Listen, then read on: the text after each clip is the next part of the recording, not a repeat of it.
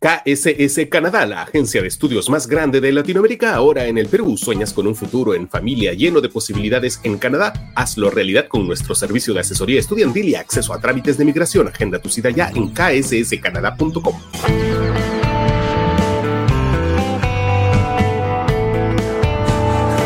Hola, soy Marcos y Fuentes. Bienvenidos a La Encerrona, tu mini noticiero mañanero. Hoy es jueves 11 de enero de 2024 y ayer el ministro de Defensa, Jorge Chávez Cresta, rechazó que hayan entrado armas peruanas a Ecuador. Confirmó que se han encontrado explosivos, municiones y granadas, pero armas no. Allá. ¿Se acuerdan que ayer conversamos con la periodista María Belén Arroyo de la revista Vistazo de Ecuador? Ella mencionó la investigación que hizo su revista hace un año sobre el tráfico de municiones desde Perú hacia Ecuador. La revista Vistazo halló que las municiones peruanas ingresaban a Ecuador por 80 pasos de frontera irregulares. Son pasos que están controlados por tres bandas criminales, los Lobos, los Choneros y el Tropezón, bandas que en los últimos años han intensificado sus operaciones en la frontera. A su favor juegan la casi inexistente vigilancia aduanera y policial, la poca coordinación entre las fuerzas del orden de Perú y Ecuador y, por supuesto, la corrupción a ambos lados de la frontera. A esto le podemos sumar otros factores, como explicó Patricio Carrillo, ex ministro del Interior de Ecuador ayer a Latina. Él dijo que la economía ilegal tiene control de su país, no solo por el narcotráfico, sino por la minería ilegal, el contrabando y la trata de personas, que son justo los rubros de estas bandas que rondan nuestras fronteras. Según Carrillo, el Estado ecuatoriano no ha sido capaz de entender al crimen organizado, pero el crimen organizado sí ha entendido cómo socavar la institucionalidad del Estado peruano. Si les suena esto, pues no están solos. Ojo con un dato que también les va a sonar. Uno de los ejemplos que él puso es que el crimen organizado ha menoscabado la ley de extinción de dominio, algo que el Congreso peruano también está intentando hacer en estos días. Pero volvamos a las municiones peruanas. La revista Vistazo encontró que, por ejemplo, en un análisis forense realizado por Criminalística de Guayaquil, de 9.600 casquillos de bala recogidos en escenas de crímenes cometidos por sicarios, el 14% procedía de Perú, o sea, 1.344 cartuchos. El resto, 31% eran de una marca fabricada en República Checa, Cellier Belot, y un 15% de Estados Unidos. Ojo que ese es su origen, pero no se sabe si las municiones de fábricas de República Checa o de Estados Unidos también entran por el Perú. En enero del 2022, en Tulcán, que queda en Carchi, la frontera de ellos ya con Colombia al norte, Allí se hallaron 798 cajas de explosivos de fabricación peruana. Y días antes, 10.000 municiones fueron encontradas en Huaquillas, la ciudad ecuatoriana limítrofe con el Perú. La fabricante era la empresa del ejército peruano FAME, la que abastece al ejército y a la policía peruanas. En marzo de ese mismo año, a dos horas de Tumbes, en el cantón Azuayo de Camilo Ponce, se halló un arsenal de dinamita de fabricación peruana. En octubre se incautaron municiones y, ojo, fusiles, estas sí son armas, señor ministro, elaborados por FARC. ¿Cómo hacen para caletear municiones y armamento por la frontera? Bueno, ellos tienen rutas a lo largo del canal internacional Sarumilla, la frontera misma. Allí contactan a los propietarios de las fincas con quienes tienen acuerdos, pueden ser económicos, voluntarios o incluso bajo coerción para que los apoyen en sus acciones. Las municiones y las armas se esconden en vehículos tipo taxi ruta, mototaxi, que ingresan a estas fincas fronterizas y ya está, ya entraron a Ecuador. Otra modalidad es camuflarlas directamente entre frutas, hortalizas y legumbres. Repito, seguimos leyendo la investigación que hizo Vistazo hace un año ya. Una investigación que el Perú no puede decir que no conoce, porque de hecho existen reportes oficiales sobre este tema que se envían mensualmente desde el Comando Conjunto de Ecuador a nuestro país como parte de los convenios de seguridad binacional. Esto incluye el aviso de que el material explosivo para la minería ilegal en el Ecuador también proviene del Perú. Y un asunto más, como les contó ayer María Belén, las 22 bandas, hoy consideradas grupos terroristas, obedecen principalmente órdenes del cártel de Sinaloa y del cártel Jalisco Nueva Generación. A ustedes estos nombres seguro les suenan lejanos, pero ese es un error, porque en agosto del 2021 el diario El Universal de México publicó este artículo Cártel de Sinaloa y Cártel Jalisco Nueva Generación se disputan Guatemala y Perú. Y aquí citaban un informe oficial al que también hemos accedido en este programa. Es un informe que envía la propia Marina de Guerra del Perú al Centro Internacional de Investigación de Análisis contra el Narcotráfico Marítimo, con sede en Colombia. En ese informe se menciona a esos dos cárteles como los más importantes que trabajan en el Perú. Y también muestran un mapa, un mapa que es impactante si nos están viendo en video, porque muestra un Perú con básicamente la quinta parte de su territorio tomado de una forma u otra por el narcotráfico, con áreas de producción y de tráfico ilegal que van mucho más allá del famoso Braem, que es lo único que normalmente muestran las noticias. Este informe de la Marina de Guerra del Perú tiene una frase a la que tendríamos que prestarle atención, que estos grupos criminales intentan constantemente infiltrarse en diferentes sectores sociales y políticos del país, así como los privados. El informe es relativamente extenso, se los vamos a enviar a nuestros suscriptores que reciben el boletín de WhatsApp y Telegram. Y ya para terminar, hay un tercer grupo que opera en el Ecuador, que es la mafia albanesa, y es importante decir las nacionalidades porque hay opinólogos como el ex jefe de la policía Eduardo Pérez Rocha, que es un caserito de los medios en el Perú, que ha hecho un roche internacional. En varios medios internacionales lo están señalando porque ha dicho sin medio gramo de evidencia que la culpa de todo lo que estaba pasando en Ecuador eran los venezolanos. Y ciertamente hay venezolanos en esas bandas, también hay colombianos, también hay peruanos, pero quedarse en eso es tirar la pelota a la tribuna, es un prejuicio que hace que hierres en el diagnóstico. Quienes están detrás de estas bandas, como ya les hemos dicho, son dos cárteles mexicanos y también la mafia albanesa. La presencia de la mafia albanesa en Ecuador es enorme. La revista Vistazo también los ha investigado. Ellos tienen años presentes en ese país. Su sede principal en Latinoamérica, de hecho, es Guayaquil. Y por supuesto, también están en el Perú. De hecho, el 2022 en el Callao les incautaron más de dos toneladas de cocaína líquida escondida en un cargamento de espárragos. Y a raíz de eso se descubrió que estaban instalados en Trujillo. Como sabrán ustedes, Trujillo es probablemente la ciudad más violenta del país. Es una ciudad en la que hay un asesinato cada dos días. Sumen eso, sumen lo que la propia Marina dice de la infiltración en los sectores sociales y políticos. Y quizás el escenario ecuatoriano no es que sea inminente para el Perú, es que ya está. Ya volvemos con los titulares de hoy, aquí en Encerrona. Hola, queremos agradecerles por haber llegado hasta aquí con nosotros. Ha sido un año duro, pero sin el apoyo de cada uno de ustedes hubiera sido imposible. Queremos que sepan que cada yapeo, cada suscripción y cada compartir nos ayudó bastante. Este año hicimos cosas importantes juntos. Lanzamos nuestra web, hicimos investigaciones y ella se sumó al equipo. Y queremos que el próximo año sea mejor. Si quieres que sigamos creciendo, apóyanos con una donación o con tu suscripción al Patreon de la Encerrona. El único noticiero que te manda un abrazo. Hola, soy Marcos Cifuentes. Bienvenidos de vuelta a La Encerrona, tu mini noticiero mañanero. Hoy es jueves 11 de enero de 2024 y estas son las noticias que son virales o deberían ser. La primera, nuevo triunfo de las mafias en el Congreso, una vez más entre gallos y medianoche.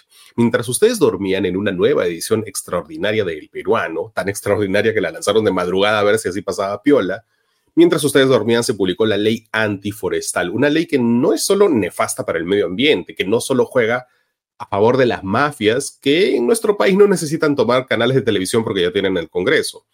Una ley que no solo es una vergüenza, sino que es directamente ilegal. ¿Cómo una ley puede ser ilegal? Pues ahorita les contamos.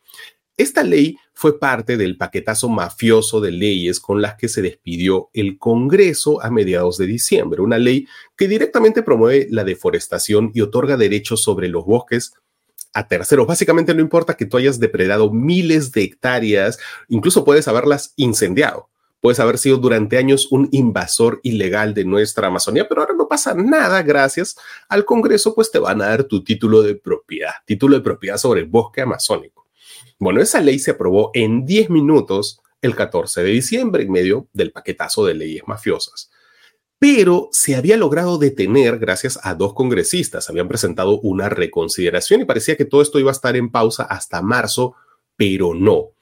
¿Qué pasó anoche? Le pedimos a Julia Urrunaga, directora en el Perú de la Agencia de Investigación Ambiental, que nos resuma los antecedentes y lo que pasó ayer. Esta norma, la modificación a la ley forestal, ya había sido votada y rechazada por el Congreso a inicios del 2023. Pero una congresista fujimorista pidió reconsideración. La norma quedó en suspenso hasta que el 14 de diciembre de este año fue añadida en el último minuto por presión de la CONFIEP, de ADEX y de la Sociedad Nacional de Industrias, cosas que hay que tener en cuenta. Una norma con este nivel de impacto se aprobó con un debate de 10 minutos. Pero entonces, otras dos congresistas solicitaron dos nuevas reconsideraciones y ambas reconsideraciones fueron admitidas por el Congreso. Cuando uno hace una búsqueda del, estado de un proyecto de ley, eh, del estado procesal de un proyecto de ley en, en la página web del Congreso, te aparecen todos los pasos que se han seguido, cuando se presentó la norma, cuando se discutió, cómo se votó, si hubo reconsideración, si no, y te aparece todo lo que tiene que seguir pasando. Y ahí, hasta la una de la tarde del miércoles, figuraban estas dos reconsideraciones como procesos pendientes.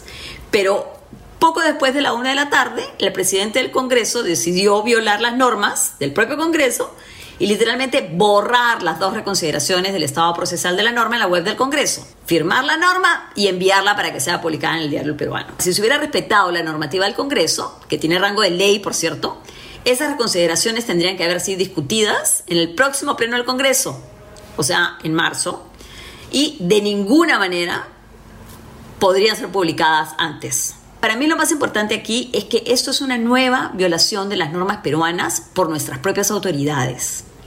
Una señal más de que esta democracia ya no es democracia hace rato y por si nos quedaba alguna duda. Por eso no estamos exagerando cuando decimos que esta ley es ilegal porque no han respetado su propio procedimiento para publicarla. Ayer, hasta la una de la tarde, si tú entrabas a la web del Congreso, podías ver las reconsideraciones presentadas por las dos congresistas, pero esas reconsideraciones de pronto desaparecieron, las borraron así nomás. Una de las dos congresistas que presentaron la reconsideración, Ruth Luque, dijo, claramente se ha evitado que el procedimiento se cumpla. Lo correcto era votar la reconsideración presentada y no obviar su existencia, eliminarla para aprobarla. La otra congresista, Susel Paredes, le pidió explicaciones al presidente del Congreso. Todo eso ayer por la tarde. A pesar de todo esto, pasada la medianoche, Alejandro Soto decidió publicar la ley, una ley que directamente beneficia a narcos, a depredadores de la Amazonía, a mineros ilegales. Yo repito, las mafias en el Perú no necesitan tomar canales de televisión para qué, si ya tienen el Congreso. La segunda, esta es una alerta porque corre riesgo la vida de una fiscal y nuevamente mafias contra el medio ambiente. Es el caso de la fiscal provincial de delitos ambientales del Santa en Ancash, Evelyn La Madrid, que se ha enfrentado a varias bandas organizadas de tráfico de especies, de minería ilegal. Incluso algunos de los casos que ella maneja están relacionados con la delincuencia organizada de Ecuador. Por todos esos casos, ella contaba con resguardo policial, pero en agosto, cuando solicitaron que le renueven la seguridad, la policía lo desestimó, argumentando que no había pruebas recientes de amenazas que pongan en riesgo su vida. La fiscal de Madrid vive sola en su casa en el Santa con sus hijos y tiene mucho temor de que le pase algo a ella o a su familia. Además, alrededor de su casa hay mucho descampado.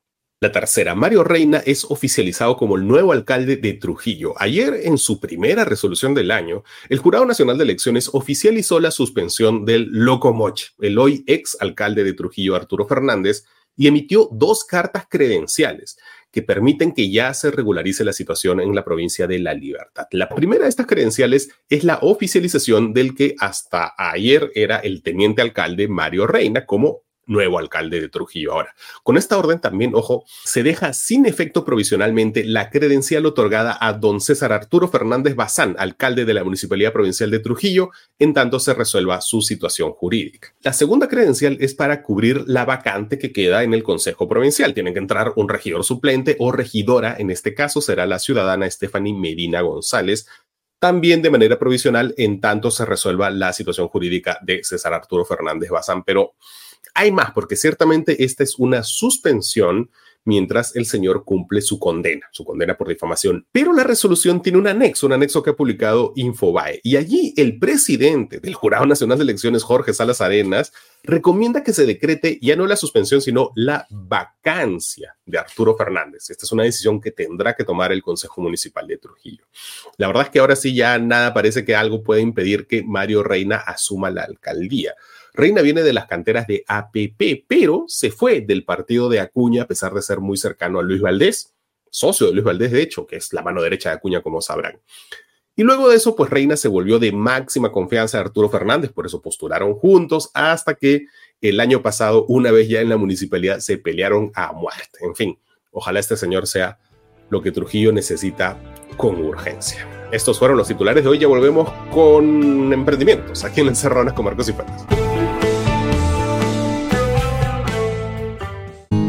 La Ronda Feliz, ubicada en San Bartolo, es un colegio de entrenamiento donde lograremos que tu niño con autismo o TDAH leve se entrene con nosotros un año y luego vaya a un colegio regular. Nos enfocaremos en que tu niño se autorregule, se nivele académicamente y modifique su conducta. Nuestro WhatsApp 936-257-434 y nuestra web larondafeliz.pe.